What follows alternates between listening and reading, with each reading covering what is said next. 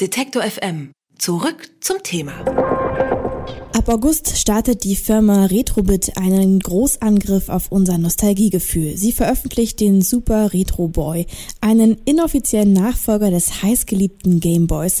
Das Gerät soll in der Lage sein, all je erschienene Module abspielen zu können, egal ob Gameboy, Gameboy Color oder Advanced. Die Idee dahinter ist nicht völlig neu. Seit Jahren scheint es eine Bewegung unter Zockern zu geben, die alten Konsolen wieder aus der Mottenkiste zu holen und die Spiele ihrer Kindheit zu feiern. Woher kommt die Sehnsucht nach den Spielen aus den 80ern und 90ern, wenn neue Spiele doch mit viel mehr Know-how trumpfen können? Darüber rede ich mit dem Games-Podcaster Manuel Fritsch von insertmoin.de. Hallo. Guten Morgen. Vergangenes Jahr veröffentlichte Nintendo bereits ihre Neuauflage des NES, das NES Mini. Jetzt wurde der Super Retro Boy angekündigt. Auch bei den Games wird wieder häufiger auf den Retro-Look gesetzt. Hat der Hersteller Retrobis den Zeitgeist genau richtig erkannt? Ich glaube schon. Äh, die Nintendo-Konsole selber wird ja auch wieder neu aufgelegt. Also dadurch, dass das NES auch wieder in der Retro-Konsole erschienen ist, glaube ich, dass die da genau zur richtigen Zeit mit dem richtigen Produkt auf den Markt kommen, weil für viele aus meiner Altersschicht so über 30, Anfang 40 vielleicht, die sind einfach mit genau diesem Retro-Gefühl aufgewachsen. Und ich glaube, dass man sich damit ein kleines Stück Kindheit zurückholen kann, wenn man dieses alte Gefühl aber in moderner Technik wiederbekommen kann. Weil so alte Konsolen lauffähig zu halten und die vielleicht auch noch aus dem Mottenschrank wieder rauszukruscheln, das hat nicht jeder. Die auf dem Flohmarkt zu finden, da hat man auch nicht immer die beste Qualität. Von daher glaube ich, dass das eine sehr große Zielgruppe geworden ist, so alte Konsolen mit neuer Technik und Komfortfunktionen heraus rauszubringen. Aber Kindheitserinnerungen allein machen die Faszination ja wahrscheinlich nicht aus. Worin liegen da noch andere Bereiche, ja, für die Faszination für den Urschleim der Computerspiele? Naja, die Spiele waren ja auch gut. Es ist ja nicht so, dass moderne Spiele automatisch besser sind das sind ja nicht umsonst auch Klassiker. Also natürlich gab es früher generell gesehen viel mehr schlechte Spiele als heute. Ich glaube, dass die Spieleindustrie das geschafft hat, das durchschnittliche Qualitätsniveau von Spielen anzuheben, dass äh, Spiele, die man heutzutage erhält und bekommt, allesamt auf einem höheren Niveau sind. Aber so Klassiker wie Super Mario oder auch F-Zero, die sind auch heute noch super und die sind auch heute noch gut spielbar, weil die auf einer sehr simplen Mechanik basieren und trotzdem aber sofort wieder funktionieren, wenn man sie in die Hand nimmt. Die sind nicht kompliziert, man hat innerhalb von ein paar Minuten wieder die Steuerung Intus und zusammen mit diesem Retro-Gefühl, dass man die früher auch schon gespielt hat, funktionieren die heute auch noch wunderbar. Gibt es denn sonst noch große Unterschiede zwischen heutigen Spielen und denen von früher, außer dass die Grafik heute besser ist? Also Spiele von heute sind komplexer, glaube ich. Auch wenn man sich so storybasierte Spiele anschauen. Also gerade auf dem Game Boy und auch Game Boy Color und Advance. In Japan gab es zwar schon immer auch sehr storylastige Spiele, die auch fast nur aus Story bestanden, wenn man sich so Visual Novels und solche Geschichten anschaut.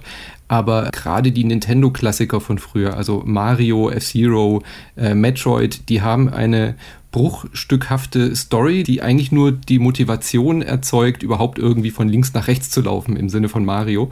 Spiele heute haben, glaube ich, wenn man sich Mass Effect anschaut oder auch so Actionspiele wie Uncharted, die legen einen viel größeren Wert auf ein cineastisches Gefühl, auf, äh, auf ein vollwertigeres Gefühl, dass man eben nicht nur ein Actionspiel hat oder nicht nur ein Storyspiel, sondern es ist so ein Gesamterlebnis, was dort bedient werden will und abgeholt wird. Aber gerade auf dem Indie-Markt, wenn man sich dort ein bisschen umschaut, dort findet man sehr viele Spiele, die auch rein mechanisch funktionieren und die auch allein durch die Grafik wieder sehr dieses Retro-Gefühl abholen. Also auch diese Parallelbewegung gibt es, dass man simple Spiele hat, die so ein altes Gefühl wiederbringen, aber mit modernen Funktionen ausstatten, wie zum Beispiel Owlboy zum Beispiel ganz aktuell. War zehn Jahre in Entwicklung, sieht aus wie ein Spiel auf dem NES, aber wenn man es gespielt hat, dann weiß man, dass dieses Spiel eigentlich erst heute so richtig machbar gewesen ist. Ich kann mir jetzt auch echt gut vorstellen, dass diejenigen, die vor 27 Jahren auch schon Gameboy gespielt haben, mit dem Gedanken spielen, sich dieses Gerät heute wieder zuzulegen. Aber meinst du, die Leute, die eben nicht mit Gameboy oder NES aufgewachsen sind, dass sie sich trotzdem dafür interessieren? Ich glaube nicht. Ich glaube, dass das äh, gerade so, solche Geräte, auch die offizielle Auflage vom NES mit, mit HDMI-Anschluss und so weiter, das spricht wirklich nur die Leute an, die das früher auch hatten. Also ich habe selber zwei Kinder, die sind 13 und 11. Den habe ich mal den Original Game Boy Color in die Hand gedrückt und habe ihn Mario gezeigt und das war nach 10 Minuten langweilig. also ich glaube, die interessieren sich dann halt für so Sachen wie Minecraft oder aktuelle Spiele. Dieses Spielgefühl heute Leuten, die jetzt erst mit, äh, mit Videospielen aufwachsen, die haben so so eine große Auswahl. Es gibt sicherlich Klassiker wie Tetris, die auch eben heute noch funktionieren, aber wenn wir jetzt von dieser Hardware sprechen, von diesem äh, Super Retro Boy, der wird meiner Meinung nach nur für Leute interessant, die auch diese Module noch haben und diese Module ähm, auch nochmal gerne spielen und erleben wollen. Also neue Spielerschaften, die jetzt vielleicht 15, 16 sind oder äh, Anfang 20, die wird man damit, glaube ich, nicht groß abholen nehmen. Aber wer die Spiele hat, der hat meist ja heutzutage dann auch noch den Gameboy rumliegen. Warum sollte man sich denn dann den Retro-Boy mal ansehen und vielleicht auch kaufen? Was wäre der Grund? Naja, der Hauptgrund ist, dass der Original Gameboy, da werden sich viele noch dran erinnern, wenn man, äh, man hat ihn immer gerne mitgenommen auf Reisen, weil er ja mobil war, aber spätestens, wenn man dann auf der Rücksitz bei, bei den Eltern auf der Autofahrt sitzt, ist einem aufgefallen, dass im Dunkeln ja überhaupt nicht funktioniert. Das kam ja erst mit den späteren Gameboy-Versionen, dass man da eine Hintergrundbeleuchtung hatte. Also der Nintendo Gameboy hatte einfach kein, kein gutes Display, es war schwammig und es war dunkel und man musste sich da Aufbauten dazu kaufen oder mit der Taschenlampe leuchten, um überhaupt was zu erkennen. Der Super Retro Boy, der hat jetzt einen, einen bequemen Akku, den lade ich ganz normal wie meine äh, Mobiltelefone und alle anderen Geräte auch mit einem Akku. Ähm, das habe ich immer dabei mit einem Mini-USB-Kabel.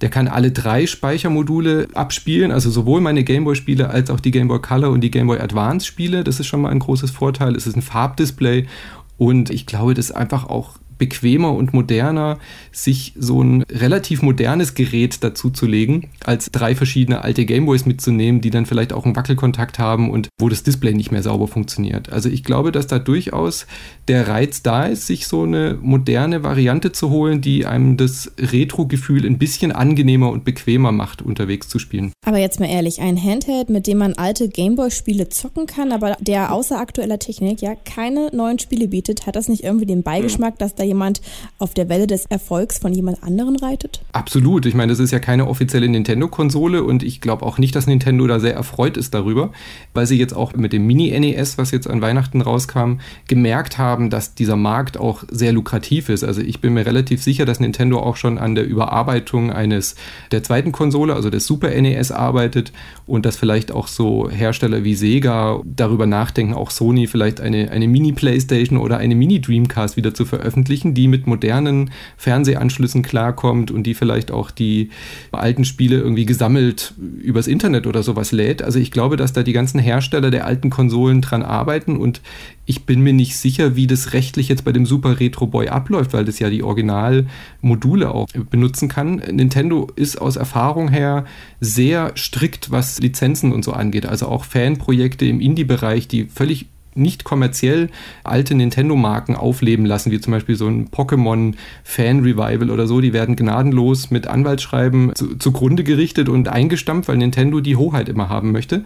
Von daher kann ich mir nicht vorstellen, dass Nintendo da sehr erfreut darüber ist, über diesen Super Retro Boy. Und ich weiß auch nicht, wie das rechtlich funktioniert, dass die diesen Super Retro Boy, der ja auch optisch dem Original Game Boy fast eins zu eins nachgebildet ist, wie die das anwaltstechnisch durchgekriegt haben, weil ich bin mir sicher, dass Nintendo auch gerne diesen Game Boy so wie es jetzt der Super Retro Boy ist, selber rausgebracht hätte. Also da bin ich gespannt, was dieses Jahr noch passieren wird, ob Nintendo da vielleicht selber ein Gerät entwickelt und den Super Retro Boy per Anwalt verbieten wird. Der Super Retro Boy lässt also nicht nur Spielerherzen höher schlagen, sondern liefert gleich noch so ein kleines Mysterium mit, was hinter dem neuen Jahr Game Boy steckt. Darüber habe ich mit Manuel Fritsch von insertmoin.de gesprochen. Vielen Dank. Gerne.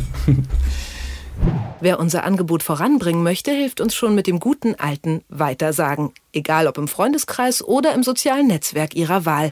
Empfehlen Sie uns gern weiter.